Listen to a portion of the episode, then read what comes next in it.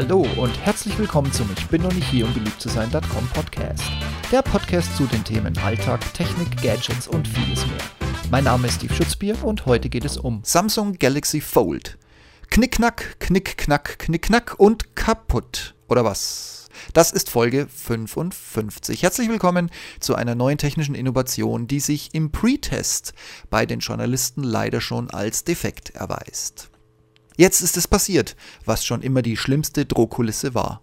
Samsung ist nicht mehr das innovativste Unternehmen. Huawei hat als erster ein faltbares Display für ein Handy vorgestellt. Also zog Samsung nach und kam mit dem Fold auf den Markt. Bewusst mit einem Termin vor Huaweis Verkaufsstart. Keynote und Präsentation erledigt, nun also wie immer im Vorfeld erste Geräte an Tech-Journalisten und Influencer rausschicken. Was soll dabei schon groß schiefgehen? Was schiefgehen kann, ich habe euch ein paar Fotos in die Show Notes gepackt. Guckt euch einfach mal an, was dieses Fold alles, naja, kann. Peinlich, peinlich. Da schickst du dein neues Flagship-Product, dein Flaggschiff, in die Welt hinaus, damit Journalisten es in Ruhe testen können und idealerweise positive oder sogar überschwängliche Lobeshymnen darauf singen. Und klar, auch die Influencer darfst du nicht vergessen. Also gehen auch hier zahlreiche Geräte auf die Reise. Und nun heißt es, warten, warten auf die ersten Bilder des Unboxings, um den Hype starten zu lassen. Und los geht es. Twitter, Internet und Instagram zeigen das Fold in freier Wildbahn. Auch hierzu ein Bild in den Show Notes. Also alles gut. Produkt in guten Händen, die nun nach einigen Tests und Spielereien erste Artikel und Text ins Netz stellen werden. Dann kann der Verkauf ja losgehen. Aber dann kommt alles anders. Die ersten Bilder defekter Displays tauchen auf. Natürlich gerätscht Samsung schnell ein, um erste Schadensbegrenzung aus der Ferne zu betreiben. Es nutzt aber nichts. Mit Kommentaren wie dreimal geschlossen und geöffnet, schon war das Display defekt, gehen Kommentare, hämische Erwiderungen und Bilder um die Welt. Kaum zwei Tage später, Supergau. Displays flackern, zeigen Streifen oder fallen komplett aus. 2000 Euro hätte es kosten sollen. Nun zieht Samsung die Notbremse und verschiebt den Einführungstermin. Es scheint diverse Gründe zu geben, warum die Displays teilweise oder sogar komplett ausfallen. In den meisten Fällen scheint es daran zu liegen, dass eine eigentlich als fest verbaute Displayschutzfolie gedachte Folie sich teilweise ablöst, wahlweise an den Ecken oder in der Knickmitte. Auch sind Telefone beim Auspacken bereits mit teilgelöster Folie angekommen, sodass der Gedanke, es handle sich hier um einen Transportschutz, nahe liegt. Ein Abziehen dieser aber Schutzfolie scheint die Funktionsweise der Displays bis zum Totalausfall zu stören. Aber auch andere Probleme kommen in den Tagen danach ins Internet. Anscheinend drückt das Scharnier auf das gefaltete Display, was wiederum dazu führt, dass eines der beiden Displays nur noch weiß anzeigt oder auch komplett ausfällt. Allerdings muss man auch dazu sagen, es gibt einige Journalisten, bei denen es keinerlei Probleme mit dem Gerät gibt. Offiziell gibt Samsung die Faltbarkeit mit 200.000 Bewegungen an. Damit sollte das Telefon an sich schon ein wenig länger halten als ein paar Tage nach dem Auspacken.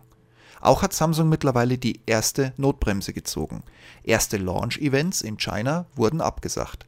Auch könnte der offizielle Marktstart wackeln. Samsung trifft das zu einer sehr ungünstigen Zeit. Laut eigenen Aussagen ist das Fold seit zehn Jahren in der Entwicklung. Dass nun die Erstproduktion bei einigen Testern Probleme macht, ist nicht das, was man in Social Media erleben will. Auch hält Huawei weiterhin an seinem Termin zur Einführung des Mate 10 fest. Damit wäre nach heutigem Stand Huawei nicht nur erster in der Vorstellung, sondern auch erster mit einem faltbaren Gerät im Verkauf. Für den immer noch Branchenersten, der aber mehr und mehr federn lassen muss, keine guten Nachrichten. Erst recht nicht, wenn man in einem wohl wichtigen neuen Markt erst als Zweiter kommt und dann noch mit dieser Vorbelastung einer technischen Panne. Nicht zu vergessen, eigentlich wünscht sich der Konsument was gänzlich anderes. Wir wollen bessere Akkutechniken stabilere Geräte und endlich Updates, die einen Betrieb über 12 oder maximal 24 Monate hinaus am Leben halten. Aber die Hersteller kommen nun mit faltbaren Displays. Naja, bei bestimmten Kundenkreisen werden diese Geräte auch unabhängig von dem hohen Preis mit Sicherheit erfolgreich werden. Spannend ist es, wie der Massenmarkt reagiert, wenn die Geräte in ein paar Monaten preislich im Bereich aktueller Top-Geräte angekommen sind. Es ist nicht leicht, quasi nur auf Papier und Bild und Social Media Aussagen eine Einschätzung zu treffen. Aber ihr kennt mich, ich mache das trotzdem. Juhu! Innovation im Handymarkt ist immer noch möglich. Wer hätte es gedacht? Fold, Mate 10, wie auch immer. Sie alle könnten uns einen neuen Weg in den Umgang mit mobilen Geräten ermöglichen. Und vor allen Dingen mit dem, was man mit mobilen Geräten plötzlich wirklich alles sinnvoll machen kann, ohne ständig eine Lupe oder sonst irgendwas bei sich führen zu müssen. Buh, Fail bei der Einführung und Fail bei der Nachfrage dessen, was wir Kunden eigentlich endlich erwarten würden. Wasser- und fallfest, Killer-Akkus mit mehr als 8 Stunden Laufzeit, auch bei intensiver Nutzung und endlich ein Ende der 1000 Euro Preisschilder für 199 Euro Telefone ohne Innovation und Mehrwert. Clou. Wenn es klappt, und vielleicht noch ein wenig mehr Design statt Scharniere in den Mittelpunkt kommen, könnte es sich hier um einen interessanten Markt neben Dump, Smart und eben jetzt dann Foldphones handeln. Wettbewerb belebt das Geschäft. Mal sehen, wie Huawei und Samsung so ankommen werden. Und wie sieht's bei euch so aus? Ist so ein falt- und knickbares Telefon genau das, worauf ihr seit Jahren wartet? Oder geht es bei euch auch eher direkt an euren Anforderungen vorbei, was das nächste Telefon haben sollte?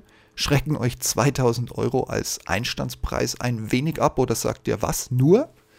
Und vor allen Dingen, liebe Apple-Jünger, wie sieht's bei euch so aus? Habt ihr irgendwelche Erwartungen? Soll Apple nachziehen? Soll Apple das erstmal ignorieren und gucken, wie Samsung und Huawei das untereinander aufteilen? Ich freue mich drauf. Eure Kommentare per E-Mail, per Kommentare, wie auch immer. Schickt sie mir, bringt sie mir. Ich bin sehr gespannt. In diesem Sinne, lass uns mal die bestehenden Telefone knicken und gucken, was die Displays dazu sagen. Würde wahrscheinlich viel erklären über die neuen. Ciao, ciao.